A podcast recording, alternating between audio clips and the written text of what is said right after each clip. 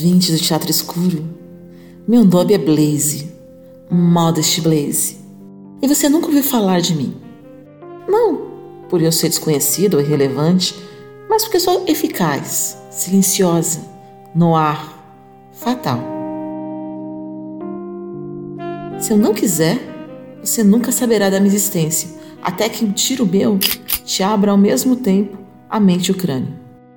Mas é claro, com muito estilo e sensualidade. Porque eu sou assim, sensual e perigosa. Contudo, ao contrário dos quadrinhos mencionados nesse episódio, eu sou proporcional. Minhas pernas não têm 15 metros e eu não fico de pé como se estivesse fazendo contorcionismo. Meus pés são de verdade e os meus seios não parecem duas baleias corcundas com elefantia genital. Já nesse episódio, cedendo à pressão de vários pedidos e somando seu próprio ódio, o pensador louco, aquele serzinho abjeto que jamais lamberá sequer minha sombra no asfalto da cidade, vai falar sobre os quadrinhos dos anos 90. Mais precisamente, o impacto após a criação da Image Comics. Então, você ouvinte já sabe que vai voar pochete, músculos, violência e plágios de personagens para todo lado. Ou seja, o tipo de gentinha com a qual eu não tenho que lidar porque em minhas próprias HQs eu lido com seres humanos. A maioria deles eu uso, alguns ainda deixo viver para depois. Mas, primeiro, alguns recados. Não tão imparáveis ou sexys quanto eu, mas quase.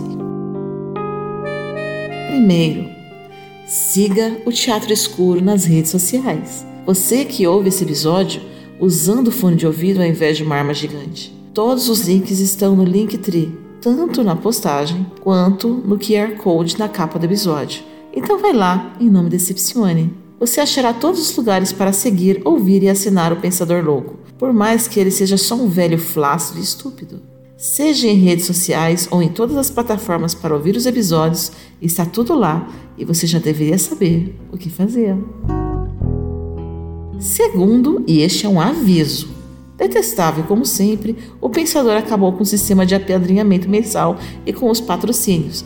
Ele diz que anda ocupado demais para gravar e editar episódios com periodicidade, mas eu não caio nessa. Provavelmente é tudo culpa da preguiça daquele velho banhudo.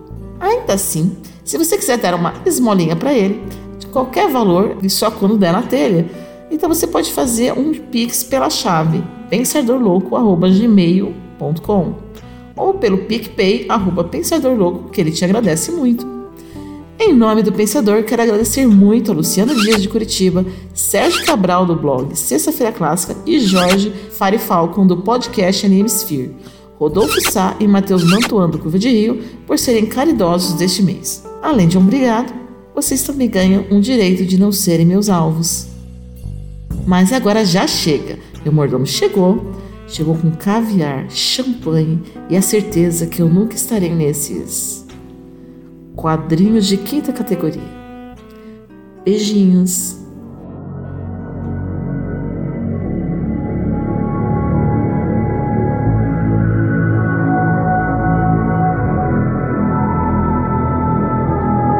Cômicos enquadrados.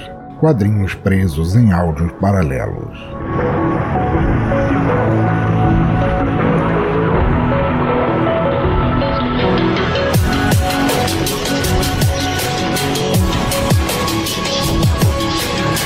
Cansados de não terem direito sobre seus personagens e artes criadas para as duas maiores editoras estadunidenses, a DC e a Marvel, um grupo de desenhistas muito hypado decidiu dar um golpe de Estado, juntar forças e formar uma editora à parte, uma onde isso não aconteceria. Com a certeza de serem campeões de vendas nas editoras mencionadas, eles formaram a Image Comics, na qual cada artista teria seu próprio estúdio, seria dono de seus personagens e teria liberdade total de criação. O ego inflado desses artistas acreditava fielmente que suas artes eram as únicas responsáveis pelo boom de vendas, ao ponto de considerarem roteiristas e escritores como tendo méritos menores ou inexistentes sobre a qualidade das revistas. Então, munidos de muito suposto talento, criatividade limitada e pouco ou nenhuma qualidade narrativa, acabaram por criar personagens que eram derivados tão derivados ao ponto de parecerem roubo direto dos trabalhos que faziam antes. Mas se ele antes careciam de talento para escrever, isso era um mero detalhe. Porque seus heróis e heroínas esbanjavam músculos, armas, sarcasmo, violências e trajes sumários adornados por splash pages gigantes, poses contorcionistas e muitas, muitas frases de efeito. Bem-vindo aí, ouvinte. Eu sou o Pensador Louco e estamos no universo pochete dos anos 90. Você é uma doença e eu sou a cura. E para passar este momento maravilhoso, discutir essa fase tão linda ao inverso dos quadrinhos, Primeiramente, do meu lado, o quadrinista com tantos dentes na boca que é uma sorte ele não ser chamado de Homem-Piranha, Evaristo Ramos. É isso aí, dentes rangentes, olhos tortos, muito músculo e pouco cérebro. Do meu outro lado, a UX Researcher, que teve que aprender a flutuar porque seus pés nunca foram desenhados, Flávia Oliveira. Muito bom dia, boa tarde, boa noite. E tenho que confessar que estudo neurociência para entender esse fascínio masculino por um corpo feminino que não existe. E do meu outro outro lado, o autor tão musculoso que suas orelhas sozinhas poderiam tirar o planeta Terra de seu eixo, Almir Ribeiro. Vamos voltar para a época onde todo mundo usava ombreira e tinha six-pack.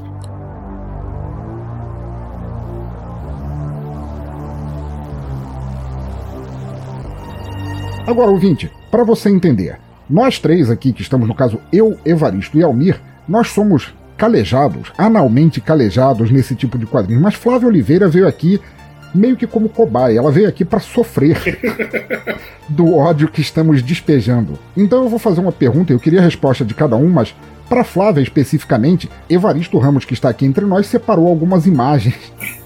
algumas imagens pitorescas que exemplificavam belos exemplos da arte daquela época. Então eu queria perguntar, começando por você, Evaristo, qual foi teu primeiro contato com a Image Comics e tudo aquilo que ela representava nos anos 90?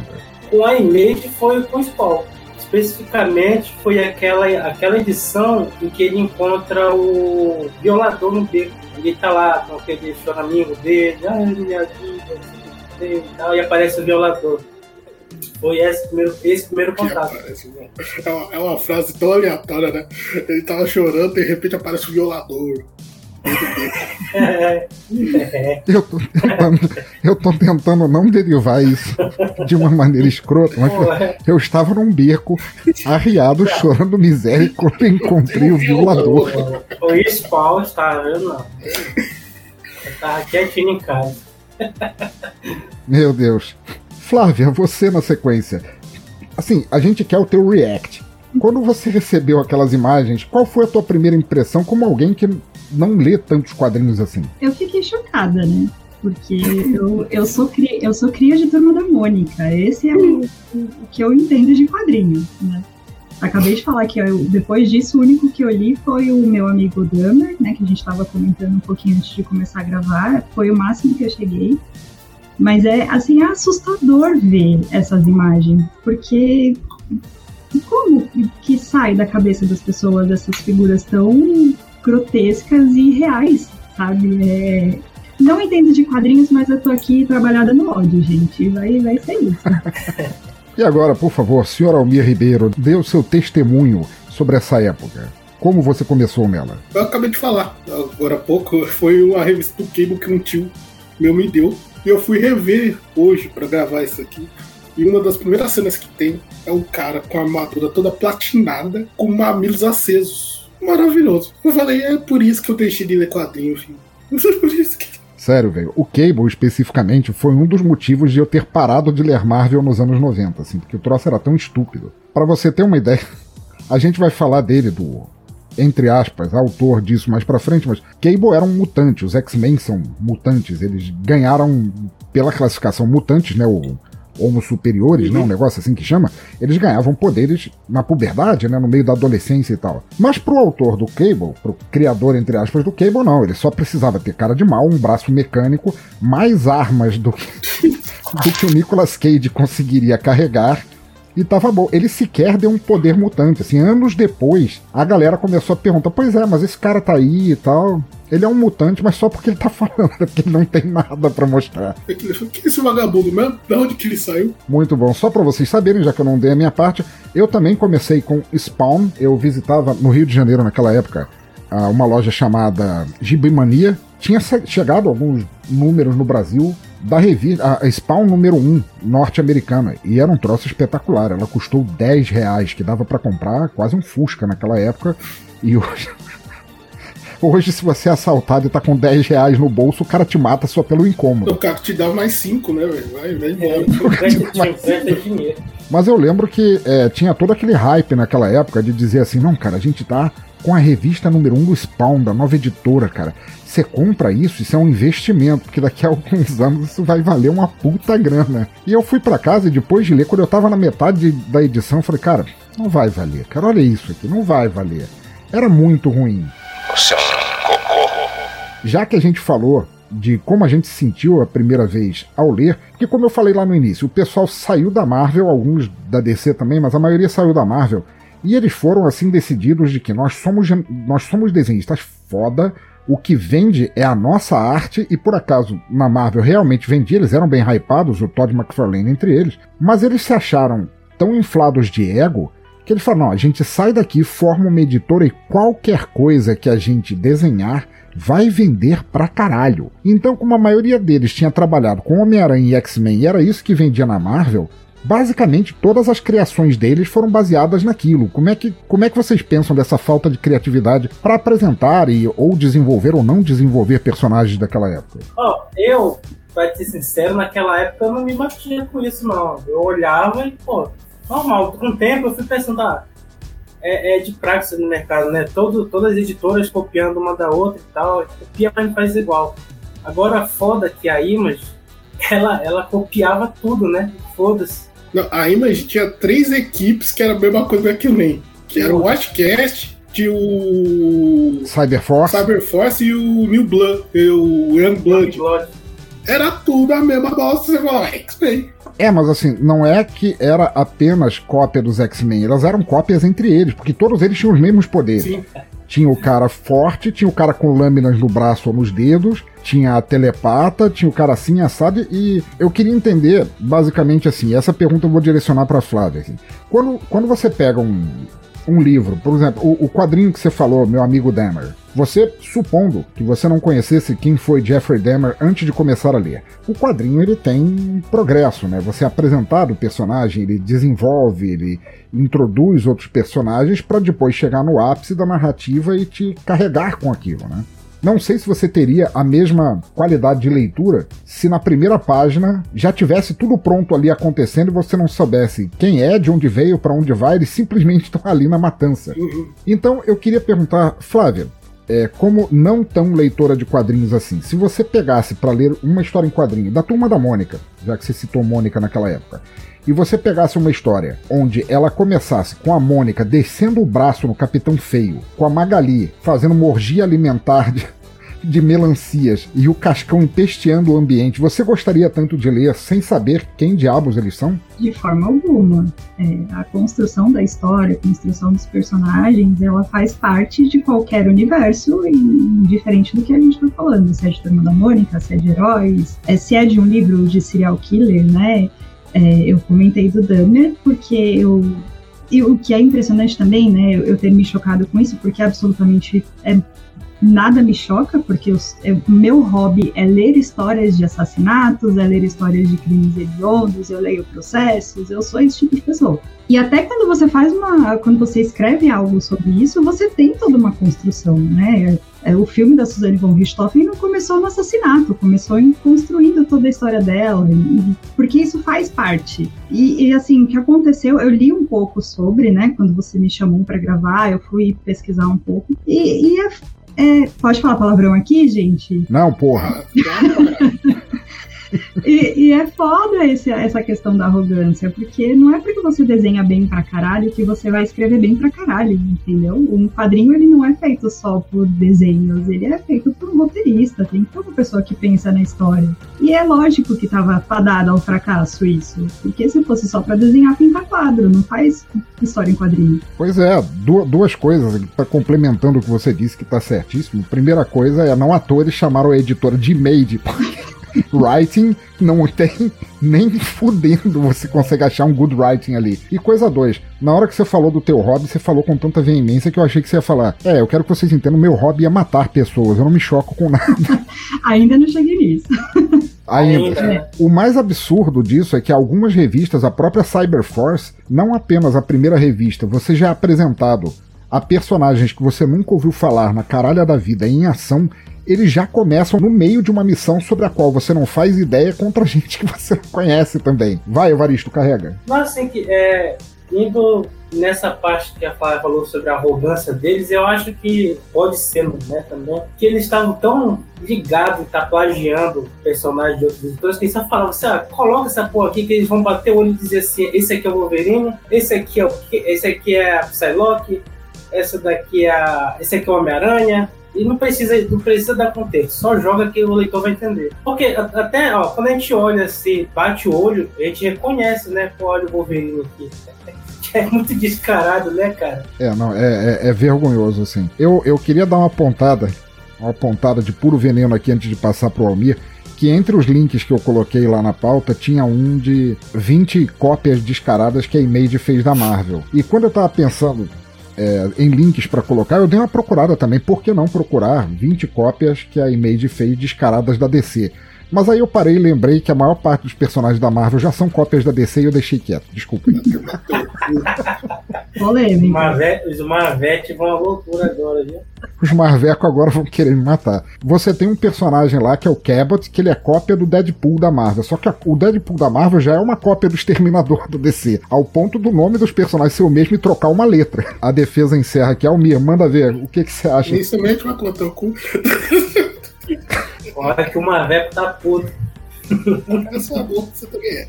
Então, cara, velho, é aquilo. Os caras, eles só foram com a vontade. Eles tinham, eu vou falar, porra, desenho pra caralho. Não desenhava porra nenhuma, né? Vamos falar a verdade. Você pega, você pega alguns ali, velho, você fala, meu Deus do céu, o que tá acontecendo nessa página? Você pega, vira a primeira página, é tiro, é porrada, é bomba, é mais risco. Os caras têm mais pelo no corpo do que um macaco. E você fala, não, o que tá acontecendo aqui, cara? Você, para, você tem que parar uns dois minutos vendo a cena pra entender o que tá acontecendo no quadrinho. Pra depois passar pra, pra, pra começar a ler história. Na época em, em que a Image foi fundada, assim, alguns de seus, de seus desenhistas, tipo o próprio Todd McFarlane, que eu já falei antes, vendiam milhões de revistas. Mas daí eles acharem que eles eram os únicos responsáveis por causa disso, que a arte dele, principalmente o Todd McFarlane, que ele consegue desenhar minimamente bem uma pessoa vestida de spandex da cabeça aos pés, mas quando vai desenhar um ser humano normal, você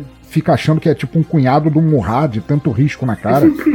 Velho, é, é, eu queria entender em que ponto, assim, é que a pessoa deriva tanto que- do conceito de ser artista, assim, de se achar foda o suficiente para não precisar de palavras para fazer bons quadrinhos. Ou bom cinema, no caso do roteirista. É você achar que encontrou a fórmula do sucesso, né?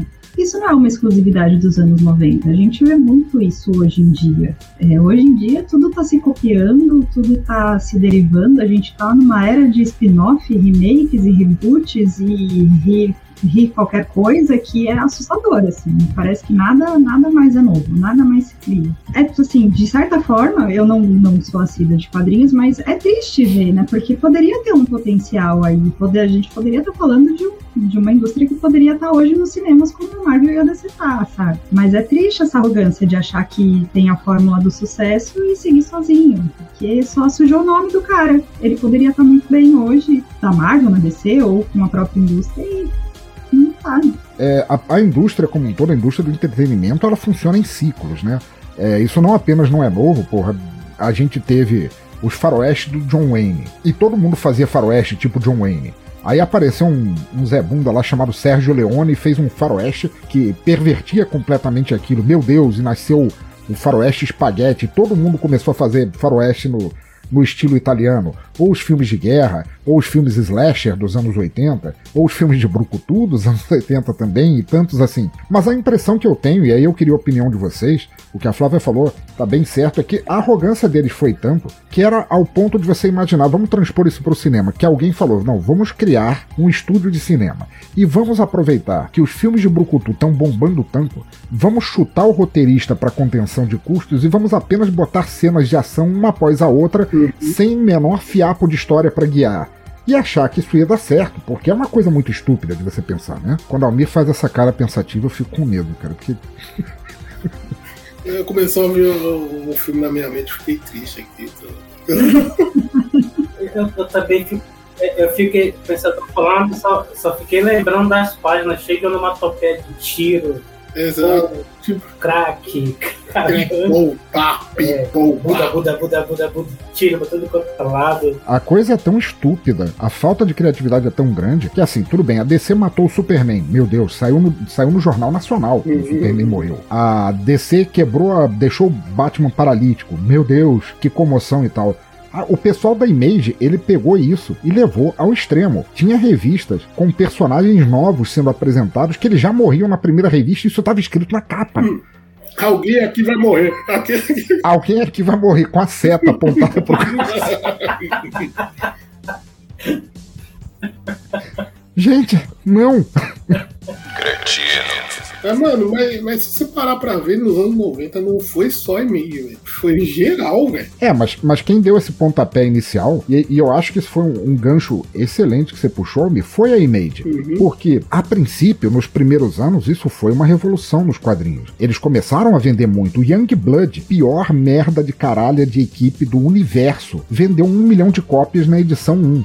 Eu não consegui ler ela até o fim de tão ruim que era. E vendeu pra cacete. Então Marvel e DC começaram a copiar isso. Ao ponto em que o ex-TO da Marvel, chamado Bill Gemas, ele começou mandatoriamente a mandar incluir referências a racismo e exploração sexual na Marvel para com o choque tentar av- alavancar as vendas. E eu posso citar dois casos sobre isso. Um é o caso da banheira da Vespa, onde tá a Vespa falando acho, com o Tony Stark ou alguém, algum dos Vingadores lá, e ela tá falando e gemendo no telefone na banheira porque o Homem-Formiga, o, o esposo dela, tava mini- mini- miniaturizado fazendo a cara do Almir. Ai, caralho. Não é. E a cena termina com ele crescendo dentro da banheira e virando pra você e fala: encolhe, agora é a tua vez. Porra, Homem-Formiga.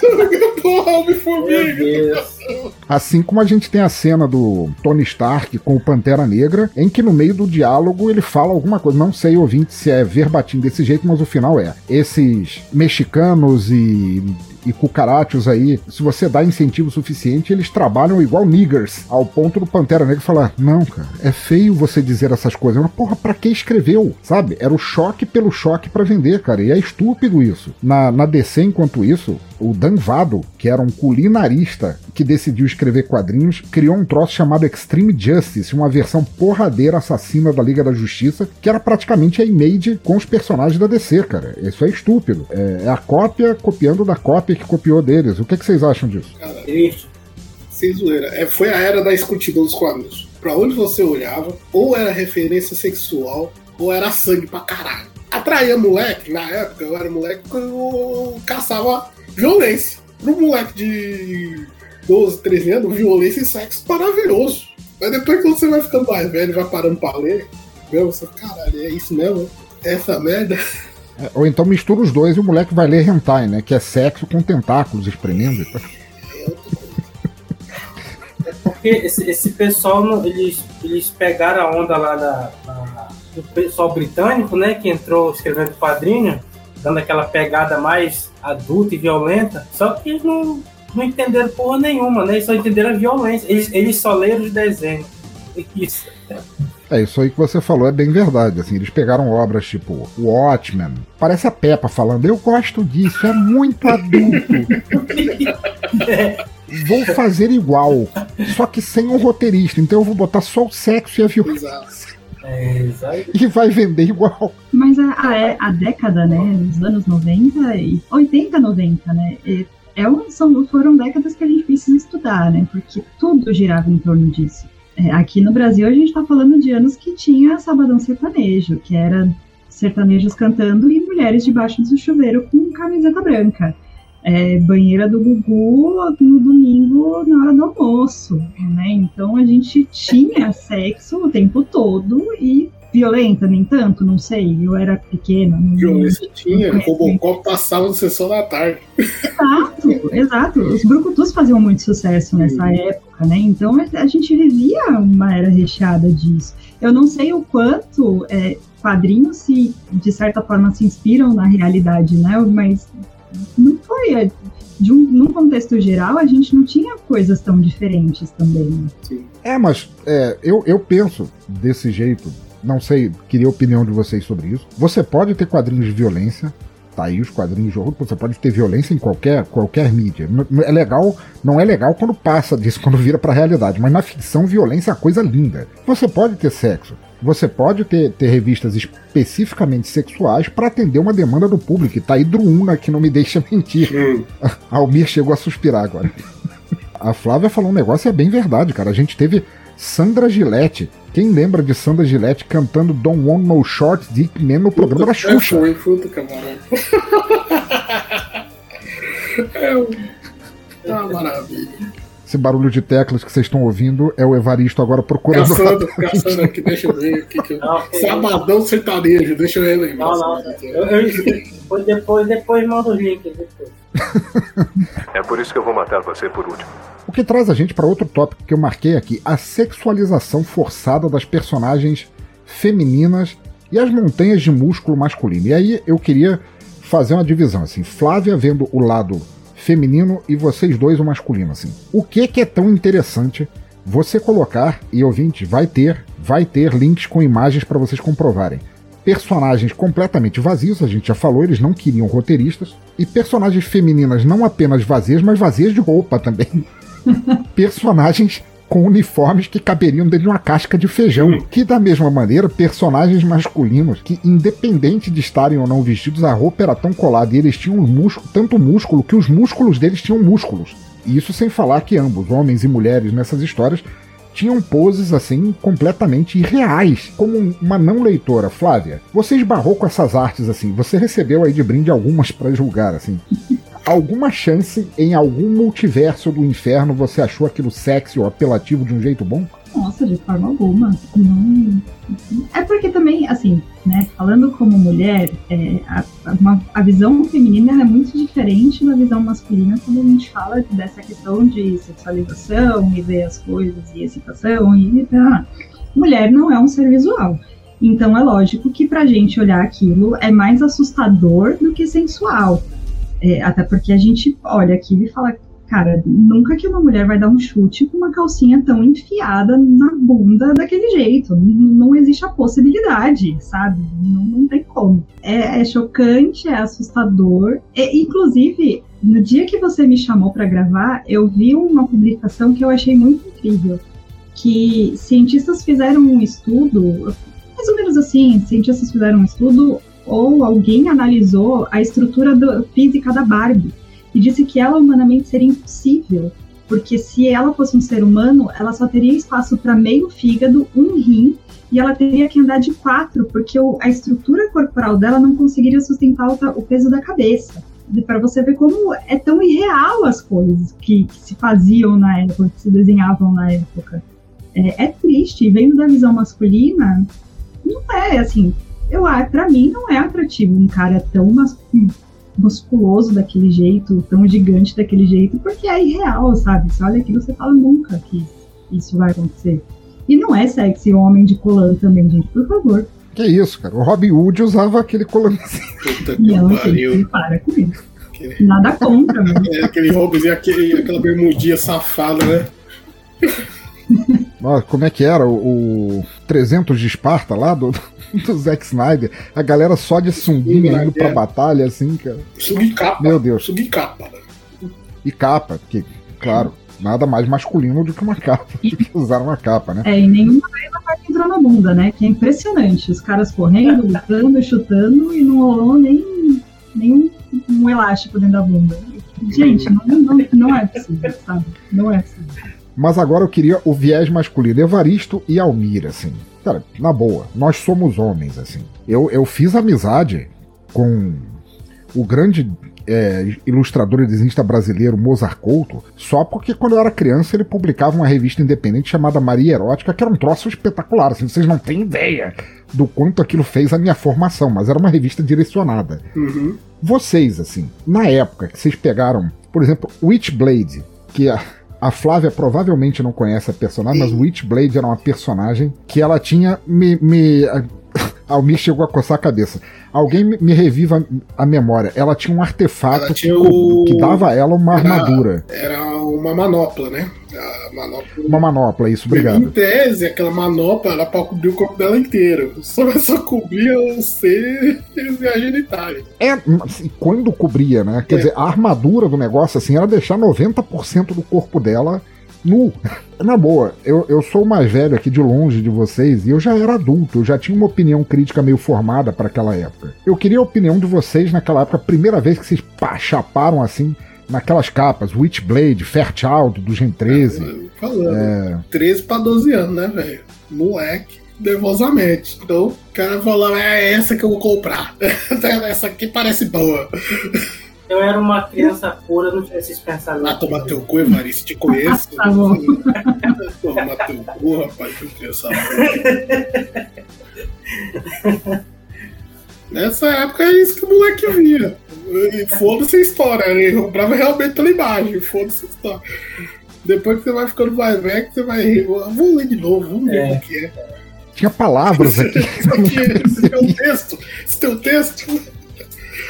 Quando, quando eu era moleque que eu lia, o que me incomodava primeiro era os, as montanhas de músculo, né? Pô, olha o tamanho desse cara, E gente musculosa já não, não, não me impressionava tanto, porque eu acho que ali nos anos 90 era o, aquele, aquela moda de, de ginástica, né? Tava na moda fazer ginástica, os caras se bombar e tal. Eu, pelo menos, tenho minha má recordação do, do parente de tio meu usando aquelas camisetinhas horríveis, indo para aquelas academias com shortinho. Aqu aquelas camisetas do Paulo Cintura lá da escolinha é, do professor Raimundo? Nossa. Eu nem sei. Por isso que eu odeio é camiseta, por causa disso, dessas camisetinhas. Sinceramente, assim, isso falando como, como, como um velho, um homem velho, assim, quando era pro devido fim, pegava um Milo Manara, um Mozart Couto, um quadro, Druna, o quadrinho que era específico para isso, e ele tem seu nicho, inclusive como forma de catarse para aplacar assim a revolução hormonal que, que ocorre no corpo masculino. Como a Flávia disse, mulheres não são seres tão visuais, homens infelizmente são. Tem, tem edições para aquilo. Agora, fazer como acontecia quando o Jim Lee, que já era um desenhista mais ou menos meia boca pra cacete, desenhava Psylocke dando um salto de karatê que pegava duas páginas, porque a perna dela, só, só uma perna dela tinha 5 metros de comprimento. A, a, mulher já usava, já lutava num maiô. Quem é que luta num maiô? Aparecendo ela toda escancarada daquele jeito, falou, pô, velho, não. Isso não faz o menor sentido. Cara, velho, nessa época, essas épocas, mano, você pega a anatomia dos caras, você fica pensando, velho. Mano, quem estudou anatomia? Você pegava. Eu, eu, eu, essa época foi a época que comecei a querer de, desenhar. Você pegava as revistas, os caras, leia livro de anatomia. Primeira coisa que vem escrito, leia o livro de anatomia. É. Aí você pegava o quadrinho na banca e falava, mano, esse cara não leu anatomia, cara.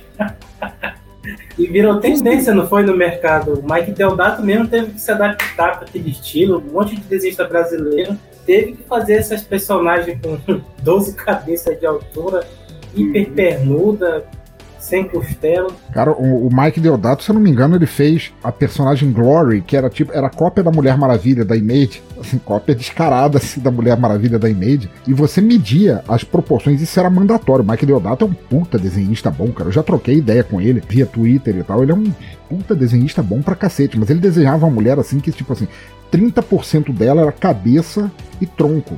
E os outros 70% eram as pernas.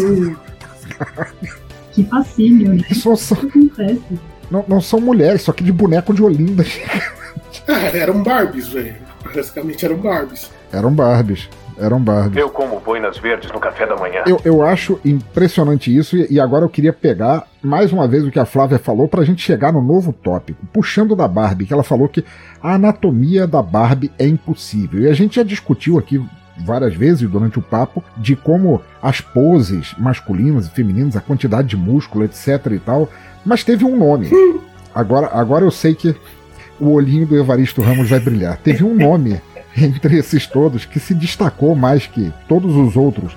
Essa lenda, esse deus, essa criatura ungida pelo universo chamada Rob Liefeld, por favor. Meu coração até bateu mais forte. Eu não quero nem que vocês expliquem para o ouvinte, porque o ouvinte talvez não esteja preparado para isso, mas eu gostaria que vocês explicassem para Flávia quem foi, quem é, o que é Rob Liefeld, para que ela tenha um react mais espontâneo. Por favor. Evaristo, vai. Rob Liefeld foi o homem, a lenda, o mito, o cara que até hoje não sabe desenhar pés direito, cara. Eu, não, ah, não, não sei, eu não sei como descrever. Ou dentes, ou boca. Ele, ele, ele, ó, não, se lembrar de Mage, a gente lembra de Rob Life. Ele que criou o logo, né, da, da Image até. Sim, verdade. E apesar de todos esses atributos maravilhosos, ele, maravilhosos, ele conseguiu ser expulso da Image, apesar de ser sócio fundador, por dar calote nos próprios Não, sócios. Aí, né? Desculpa te interromper, mas ele foi expulso. Ele se demitiu no dia que eu expulsar ele. ele se demitiu. No dia que os caras iam dar a voadora nos peitos é. dele, ele saiu fora, correndo e falou: Não, tô fora, tô fora. Vocês não vão me demitir porque eu me demito primeiro, seus atores. truco. Rob Liefeld é a pessoa que todos os painéis que ele faz, ele fez várias capas, ele trabalhou para Marvel, para DC, para um monte de lugares, para Image. Todas as capas que ele pode, ele esconde os pés dos personagens, porque ele não sabe desenhar pés, nem pés calçados, não é nem os dedinhos, aqueles dedinhos de chito que tem no pé das pessoas, não, ele não consegue desenhar pés em nenhuma posição. Ele é o cara que todos os personagens estão rangendo os dentes quando aparece e a pessoa, por algum motivo, tem 500 dentes na boca. Cheio de achura no rosto. Sim, qualquer criança. Ele fez o filho do, do Reed Richards, né? O, o Franklin Richards, que era um, uma criança na Marvel. E você olha para um desenho dele, meu Deus, cara. É, é, o Benjamin Button, cara? Aquela criança tá envelhecendo precocemente, é um troço terrível. É, o cara do superstar da época, né, cara? O mundo dele tem peito de povo gigante. Ele aparecia em, comercial, ele dava entrevista. Ele aparecia naqueles programas do, do Stan Lee mostrando como era o método de desenho dele. Pô, o cara, o cara era foda, né? Aí o Stan Lee aparecendo, então não façam igual. tem, um, tem um programa desses em que ele tá desenhando ele tá criando um personagem que depois ele ia usar no Young Blood. E o Stan Lee para, porque era um tipo um documentário e tal, e fala: Ah, que interessante, você tá desenvolvendo esse personagem, o que, que ele faz? E o Rob Liefeld fala: Sei lá, ele faz qualquer coisa aí que você quiser, eu só tô rabiscando. Eu não tenho a menor ideia do que eu estou fazendo aqui. o Stan Lee olha de volta para a câmera: Não faço que nem ele. Vai embora.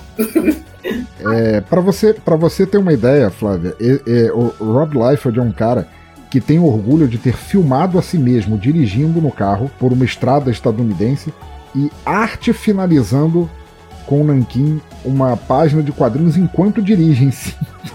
Isso, isso. Gente, se vocês pudessem ver a cara da Flávia. Tá triste, ela tá triste, ela entendeu a depressão tá, dos anos 90.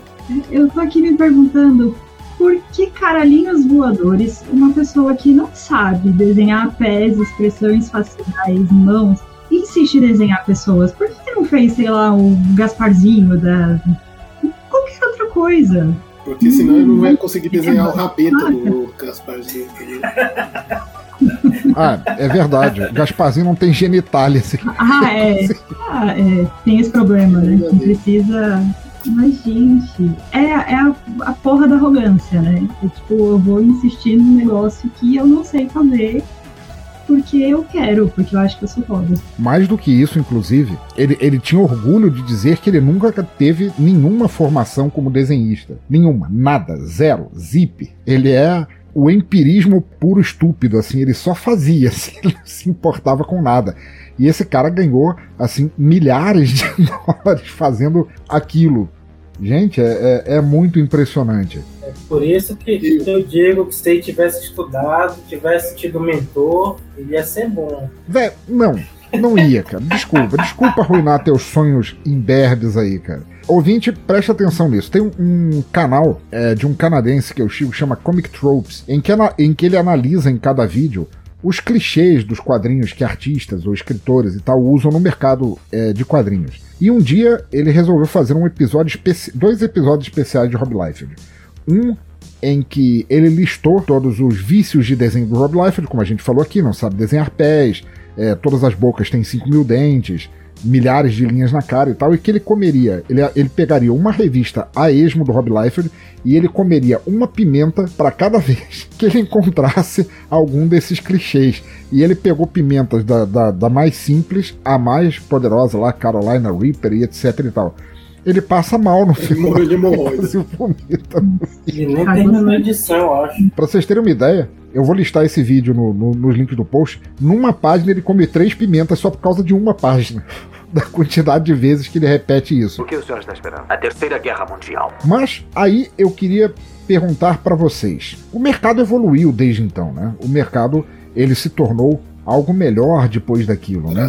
A, a, gente falou que Marvel e DC eles se adequaram àquilo porque não queriam perder terreno, eles logo perceberam a furada que era, voltaram atrás e disseram: não, esquece isso, cara, onda mal mandada pro caralho. E a própria Image começou a reconsiderar a posição de de, de, roteiristas entre seus quadros, tanto que é, McFarlane contratou o Alan Moore para escrever algumas histórias, depois contratou Neil Gaiman para fazer algumas histórias, não pagou o Neil Gaiman por isso e levou um processo na cara. Mas aí eu queria perguntar para vocês, assim, isso foi há 30 anos atrás. O que que Image se tornou do que era pro que é hoje e por que que ela por que, que ela acabou sobrevivendo? Assim, que dos títulos publicados pe pelos fundadores daquela época, só dois existem até hoje. É o Spawn, do Todd McFarlane, e o Savage Dragon, que, por incrível que pareça, é um quadrinho que eu gosto da Image. Como é que vocês acham que foi essa trajetória? Assim, a Image aprendeu com seus erros, porque, para Flávia, que talvez não conheça,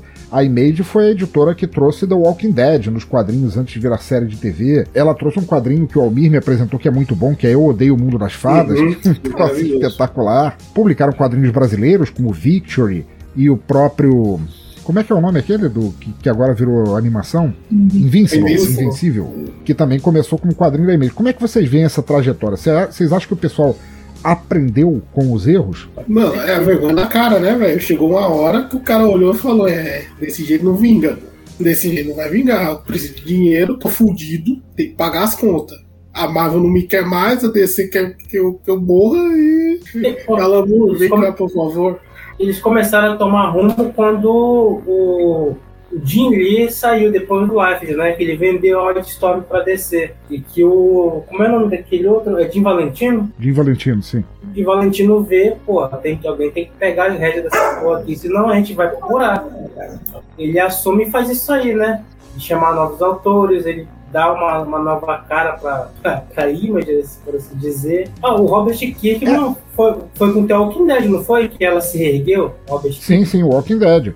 A, a, Image, ela basicamente começou a publicar autores independentes que estavam fora desse eixo de hominhos de spandex chutando o mundo e etc e tal, e Walking Dead, por mais que eu acho que depois da segunda temporada, toda a temporada ficou igual, tá lá, fez um puta sucesso, o pessoal gosta e tal, mas é, eles acabaram voltando basicamente ao que a DC fazia na Vertigo, né? Que era publicar quadrinho independente, é, acima de tudo. Então foi um ciclo que se fechou, assim. Eles voltaram atrás, foi tantos quebras, e eles estão se mantendo vivos aí até hoje sem praticamente resvalar em nada que eles eram. O cachorro do Almir querendo participar. Vocês podem ver aí, vocês não podem ver agora, ouvinte, mas o cachorro tá fazendo, tá legendando embaixo pau no cu do Rob Liefeld.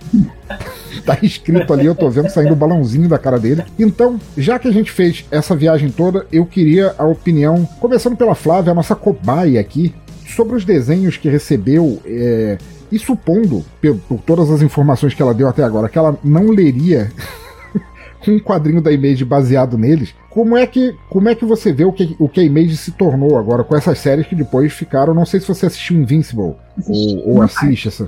Curtiu ou não curtiu? É, não é o, o, tipo de, de história que me pegou, tanto que eu não, não terminei a temporada.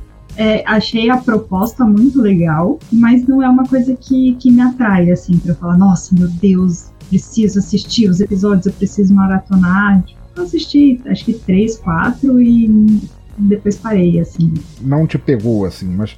Não. Não. Mas, mas tinha princípio, meio e fim, assim, tinha um, tinha um contexto por trás, pelo sim, menos.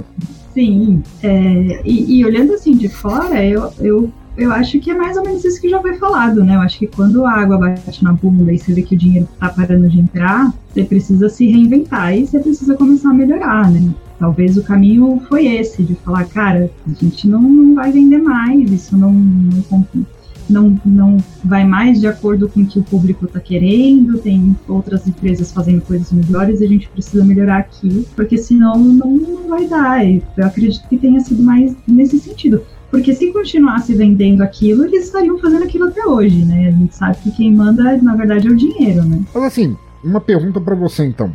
É, você é uma UX researcher, né? Você avalia softwares pelo lado do usuário, não pelo lado do desenvolvedor e basicamente dá tapaço na orelha das pessoas para elas consertarem e reverem os erros, assim. A tua profissão seria muito bem-vinda na Image, assim. Não sobraria um pescoço não inchado depois que você acertasse todo mundo, né? Exatamente. O meu trabalho consiste em fazer esse tipo de pesquisa. Eu avalio os produtos e serviços, né? Isso não, não precisa ser necessariamente produtos digitais. Eu posso fazer avaliações de mesas e cadeiras, enfim, que a empresa precisar alavancar vendas ou, ou qualquer outra coisa. Eu sou a pessoa que vai conversar com quem consome para saber o que, que eles querem e entregar para a empresa e falar assim: olha, eles querem isso, ou que você tem tá ruim, tem que refazer.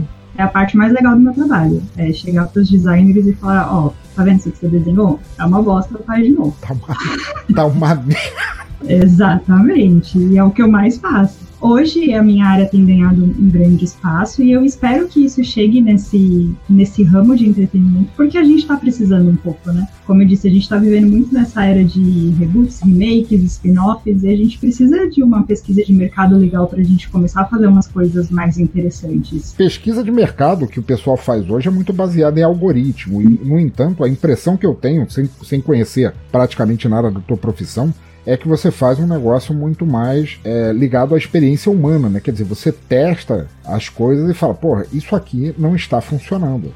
Como você falou, assim, nenhuma mulher daria um chute para cima, assim, usando uma calcinha enfiada não, simplesmente não, filho da puta, refaz essa merda. Nos anos 80, eu não sei se vocês conhecem essa, essa expressão, conglomerados de mídia tinha uma função chamada ombudsman, que era meio que um fazia uma crítica da própria empresa, só que visando o público, mas falando, ah, a gente fez merda nisso, nisso e aqui. Isso deveria existir. É o departamento tua... que vai, de vai dar merda. Departamento vai dar... O departamento de vai dar merda. É, se bem que o Ombudsman ele fazia isso quando já tinha saído pro público, né? E ele ia lá e não era nem relações públicas.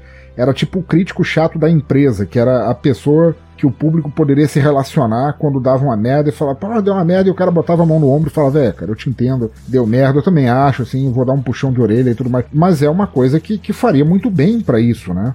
É, nessa função de trabalho, você jamais deixaria passar a, a estupidez de não, nós não precisamos de roteirista porque as palavras não valem nada, o que vende é a imagem e tal, né? Minha gata pulou aqui, a gente fez um barulho, desculpa. É... Não, não tem problema não. Não, então, o, o cerne do meu trabalho é justamente esse, né? O, o UX é de User Experience. Tudo que eu faço é baseado na experiência do usuário. Então, é lógico que a gente faz uma pesquisa de algoritmos, a gente tem toda uma, uma ferramenta para poder ver isso, mas o meu trabalho mesmo é sentar, né, que nem a gente está fazendo aqui. Eu sento na frente da pessoa que usa e falo, beleza, me conta o que, que você gosta e o que, que você não gosta o que, que você não gosta, o que, que você mudaria, né? Ou então a gente está pensando em fazer um produto X, o que, que você acha? É, é na, na questão do pessoal mesmo. E tá faltando pra caramba nessa, nessa indústria. E agora perguntando a vocês dois, Evaristo e Almir. Evaristo é um quadrinista, Almir também, além de outras coisas, é ilustrador. O que que vocês fariam para ter mudado a image, não agora que ela se tornou isso, mas lá atrás, quando o, a paldurecência era maior do que o cérebro da galera lá para fazer aquele tipo de quadrinhos, o que, que o que, que vocês teriam feito diferente? Como é, como é que vocês colocariam a image no seu devido lugar para de repente ela ter tido uma história diferente? Primeiramente contratar um roteirista, né? Ou todo mundo vai fazer um curso de roteirismo. Todo mundo vai ter ido pelo menos fazer o. Já que vocês. Já que é seu desenho que, que manda, vai pelo menos saber escrever uma história, filho da puta. Isso e não chamava o Life. não chamar o Rob Liefeld é parte do, do processo. É assim. o, o, o, pessoal ele sabia só desenhar, né? Ele não sabia escrever nem sabia gerenciar porra nenhuma. Tanto que, que eles fizeram essa revolução assim na, na, no mercado, mas eles acabaram ferrando com a vida de um monte de roteiristas, né? Eu acho que o Chris Claremont foi um, um dos que, que fala muito, que foi muito afetado por isso Eles deixaram o trampo pela metade, deixaram eles, o roteirista escrever uma coisa e, e eles é, faziam outra. Se eu não me engano, o próprio McFarlane falava para os caras, só, o dia que tu fizer uma revista que venda milhões, tu fala direito comigo. o roteirista, né? Cara, o negócio era o roteiro e gerenciamento, né? Que ele não sabia porra nenhuma. Pô, e o Life também ele fazia muita merda. Nossa, o, o, próprio Todd McFarlane, no meio da jornada da Image, porque até chegar naquilo, até estourar a bolha dos quadrinhos e etc e tal, e quadrinhos não começarem a vender tanto quanto vendiam, ele já tinha mirado em outra coisa. Tipo, quadrinho não tá valendo agora, eu vou pros brinquedos. E ele começou a investir em é. brinquedos baseados em quadrinhos que já não eram grande coisa. E depois ele passou para cinema e tudo mais. E hoje em dia a McFarlane Toys é o que sustenta ele, né? Porque os quadrinhos dele já não vendem tanto assim, né? Deixa eu só fazer um, um, uma adenda aqui de uma curiosidade, né? Já que a gente está falando Por favor. de roteiro e você comentou da minha profissão, é, eu sou uma especialista em pesquisa, mas para vocês entenderem, você, Nerdola, meu amor, que fica defendendo desenho, deixa eu te explicar uma coisinha. Eu trabalho junto com uma equipe de especialistas em experiência e existe um cargo dentro desse, dessa equipe que são os UX Writer, que são pessoas especializadas em estudar textos, palavras que vão dentro do site, dentro dos aplicativos, dentro das propagandas é, porque as, os textos, as palavras, eles são muito importantes dentro de uma aplicação. Então, só para vocês terem assim, essa dimensão, né? Não é só uma questão de roteiro. Quando você abre seu aplicativo do banco, tem um, um especialista ali que estuda palavra por palavra que está ali para deixar as coisas mais fáceis e mais simples e mais claras para você entender. E para você não perceber que os juros do dito banco vão acabar te levando para o túmulo. Também.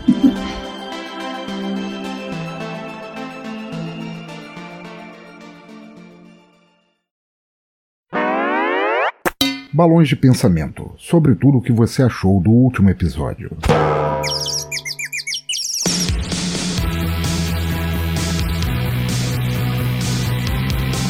Ouvinte, espero que você tenha gostado de acompanhar o papo sobre esses quadrinhos tão igualmente icônicos e aberrantes noventistas. Por favor, não me odeie pelas coisas que eu falei que a gente falou lá.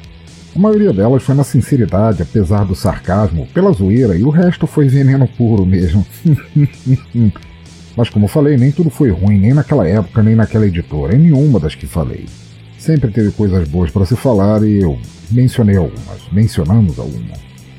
E estamos agora no Balões de Pensamento, a sessão de feedback de episódios passados, e é com grande pesar que eu não tenha nada para figurar neste episódio.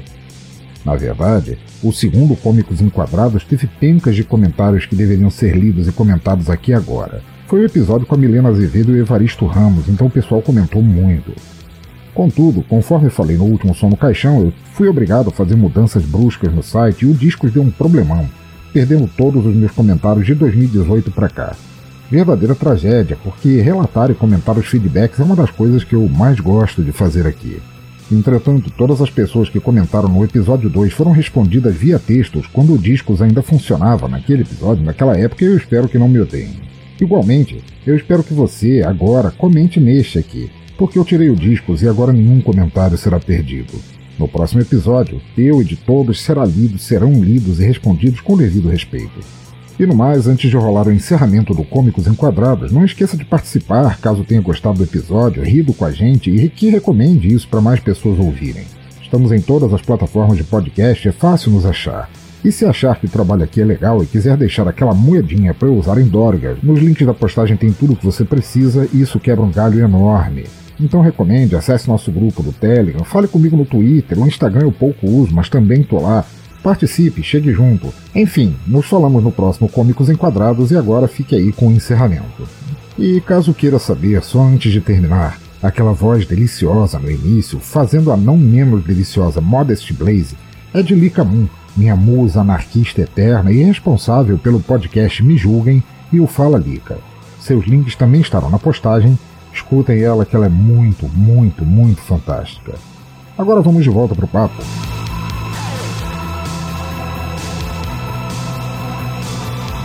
Maravilhoso. Gente, eu queria agradecer. Estamos aqui com uma hora de episódio, o tempo certinho pra gente encerrar. Eu não podia estar mais feliz. Eu acho que meu fígado chegou a desopilar um pouco mais depois de tantos pedidos por ter falado sobre todos esses horrores. E olha que a gente não citou metade dos horrores que a Image perpetuou e ajudou a espalhar no início dos anos 90.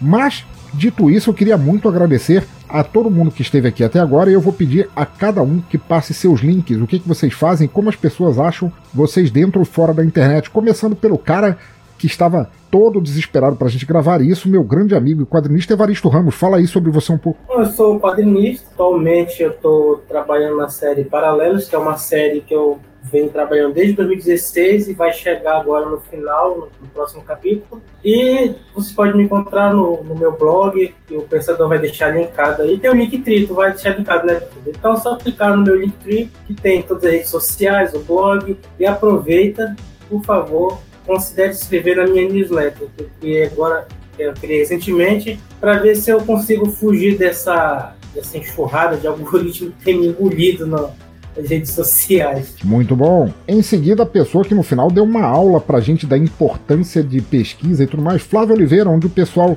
te encontra dentro e fora da internet? Fora da internet, prefiro que não me encontrem. Mentira. Mas é difícil pra achar fora da internet. Mas na internet vocês me encontram nas minhas redes sociais, a Stefano lá, Stefano com esse mudo, e vocês me encontram também na bancada dos Poucas Trancas. Tenho com é, mais um grupo de amigos, um podcast que fala de absolutamente tudo. A gente já teve aí a presença do, do Pensador com a gente num episódio incrível. É, yeah. Sim, é um podcast que vai falar de quadrinhos, filmes e política. Bom, enfim, é literalmente um podcast onde quase nada fica de fora. Então só me procurar lá também no arroba os Maravilhoso. Agora você, cara, seu, seu monolito negro de Osasco, fala pro pessoal. Cara, fora daqui você me acha qualquer cruzilhada ou no boteco da esquina, tomando uma. por aí. Ultimamente, sempre vai me encontrar aí no grupo de Pensadores Loucos, eu acho que é só. o Curva de Rio, você não tá mais participando? O Curva de Rio tá meio parado esses tempos, mas eu não tô conseguindo gravar, mas qualquer coisa você me acha também no Curva de Rio. Quer, quer falar do teu trabalho como, como ilustrador, Cara, ou como mestre de RPG? Porque eu sei que você meio que escraviza sexualmente algumas pessoas. Eu não escravizo ninguém, eles me obrigam a narrar pra eles, eles que me escravizam. Uma delas, inclusive, se, se encontra aqui neste, nesta gravação, que eu não vou dizer quem é também. Mas não é a Flávia, nem eu e nem você. É melhor, não, melhor não falar o nome da pessoa. Pode não gostar. Muito bom, gente. Muito obrigado por estarem até aqui. Flávia, já que você é iniciante aqui no Teatro Escuro, por favor, você que não é uma grande leitora de quadrinhos, não, não é uma coisa que te apeteça tanto, depois das imagens que você viu, acho que é, esse quesito até piorou para você. Qual música de encerramento você gostaria para terminar, fechar com chave de ouro este episódio? Uma coisa que, que eu vou trazer, que tem mais ou menos relação com o tema, eu vou trazer a música Desconstruindo Amélia, da Pete, que é uma música. Olha aí. É, que é uma música que fala justamente dessa desconstrução dessa figura feminina que não existe. Muito bom, ouvintes. Muito obrigado por acompanhar até aqui. Fiquem aí com Desconstruindo Amélia pela Pete e até a próxima.